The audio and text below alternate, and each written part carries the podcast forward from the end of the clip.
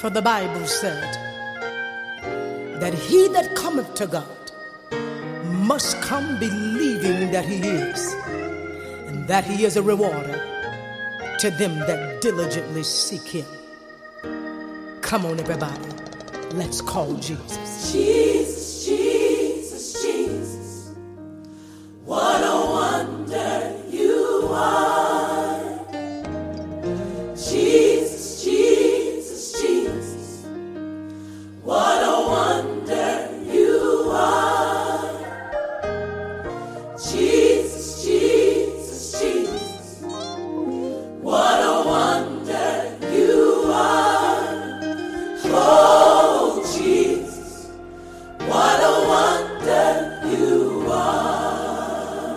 Bonjour à tous, j'espère que tout le monde va bien.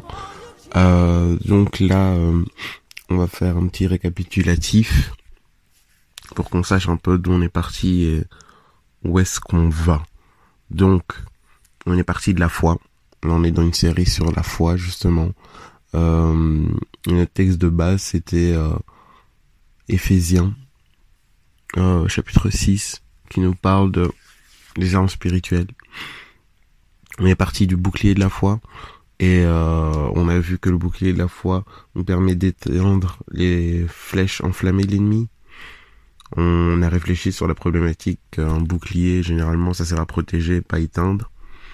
On a vu euh, des modèles historiques, euh, que historiquement, euh, on utilisait les flèches enflammées pour attaquer les navires qui accostaient et aussi pour attaquer les villes qui étaient en siège.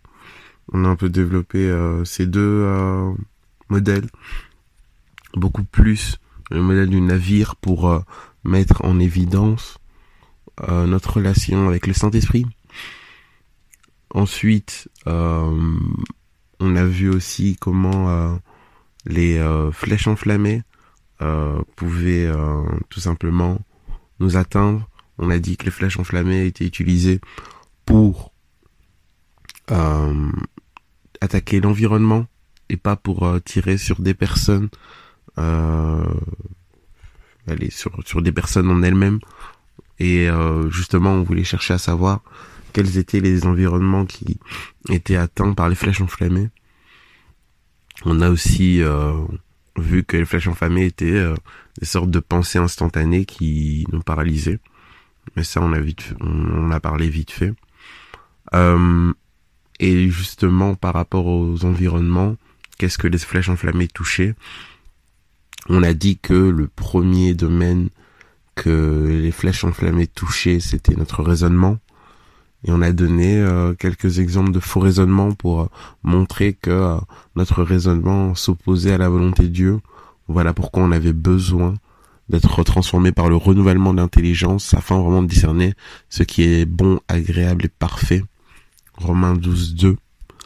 Et euh, on a donné des, exemples de faux raisonnements. On a dit que ça c'était vraiment euh, la première chose que l'ennemi euh, touchait par ces flèches enflammées, parce que finalement le but de la flèche enflammée c'est d'empêcher euh, les enfants de Dieu de rentrer dans le plan.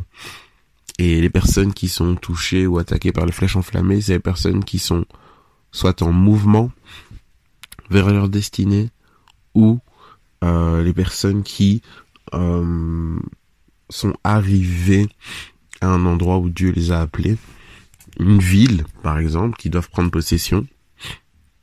Et euh, justement là où ils sont, euh, on les assiège à un moment donné pour essayer de stopper leur progression, quoi.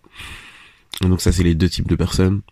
À savoir que normalement, une personne qui a donné sa vie à Christ comme sauveur et seigneur a ouvert les portes de sa destinée. Et donc l'ennemi va essayer de faire en sorte que elle n'avance pas. Par rapport au modèle du navire, c'est vraiment quelqu'un qui va laisser sur le large ou qui va rester en eux, dans les eaux qui sont peu profondes. Et euh, par défaut raisonnement, par euh, le manque de persévérance, persistance, parce que ça c'est la deuxième, c'est le deuxième domaine euh, qui est attaqué par l'ennemi. Donc on a vu les disons de faux raisonnement, on a vu aussi euh, le manque de consistance, persistance, et tout ça c'est euh, basé sur euh, le texte de Matthieu 13, 19 à 22, qui est la parabole de- du semeur en fait, qui nous donne les différents domaines qui sont attaqués par l'ennemi.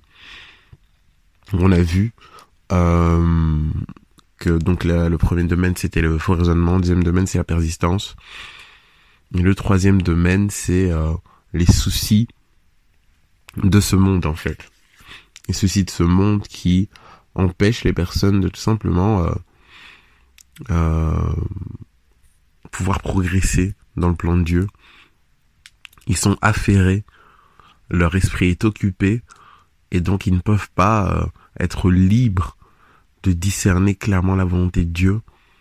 Souci signifie aussi euh, manque de foi, parce que dans Philippiens 4, du verset 6 à, à 7, on nous dit ne vous inquiétez de rien, mais en toute chose, faites connaître vos besoins à Dieu par des prières et des supplications avec action de grâce et la paix de Dieu qui surpasse toute intelligence gardera vos cœurs et vos pensées en Jésus-Christ. Et c'est là où sont les pensées, c'est là où est la bataille aussi. Garder son cœur et ses pensées en Jésus-Christ, c'est le vrai combat de la foi. On a aussi dit dans toutes ces, ces, audios que finalement, le combat que nous on doit mener, c'est le combat de la foi. C'est pas un combat contre un péché, c'est pas un combat contre quelque chose, c'est combat de la foi en fait. Parce qu'au travers de la foi, on a tout. Au travers de la foi dans le sacrifice de Christ, on a la victoire, on a tout. Et donc c'est ce combat qu'on doit gagner. C'est ce combat qu'on doit livrer tous les jours finalement. À chaque fois qu'on est face à une situation, toujours placer notre foi en Christ, dans son sacrifice, regarder à la croix, comme les enfants d'Israël qui étaient euh, dans le désert et qui étaient mordus par des, des, des, des, serpents venimeux, ils avaient à regarder au serpent d'airain pour être guéris. Et nous, c'est vraiment la même chose. On a à regarder à la croix pour euh, obtenir tout ce dont, nous avons besoin pour aller de l'avant. C'est vraiment euh, ça le, je veux dire la règle ou plutôt le cheminement pour atteindre les objectifs. Donc voilà, on va vraiment, euh, à partir de demain, euh, s'intéresser aux soucis du monde qui nous empêchent de rentrer dans le plan de Dieu et comment l'ennemi utilise ces soucis pour euh, nous voler du temps, je dirais, ou pour nous pousser à mettre notre temps, notre énergie, nos pensées dans ces choses et oublier ce que Dieu attend de nous. Donc, euh, je vous laisse avec ce verset qui est lourd de sens. Donc, Philippiens 4, 6 à 7. Que vraiment le Seigneur puisse nous transformer. Et euh, ne nous inquiétons de rien. Nous n'avons pas à nous inquiéter, en fait. Les soucis ne font pas partie de la vie euh, du chrétien parce qu'il s'appuie sur Dieu. Il a foi que Dieu est là et que la peur n'est pas son sa conductrice, que les soucis ou de, de, de s'inquiéter, d'avoir des ulcères, de, ne pas dormir de la nuit, c'est pas son partage en fait. Parce qu'il a foi en Dieu. Donc il dépose les soucis devant le trône de grâce. Vous voyez? Ne nous inquiétions de rien.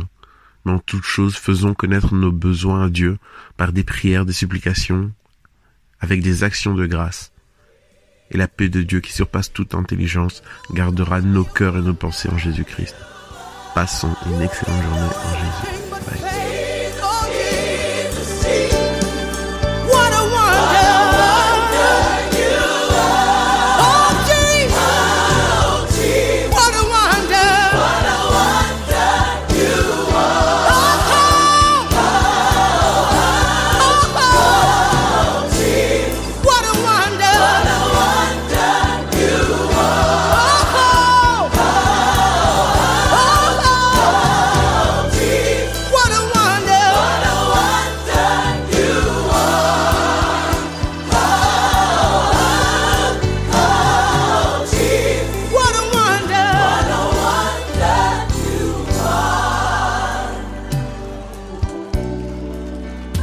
you a wonder.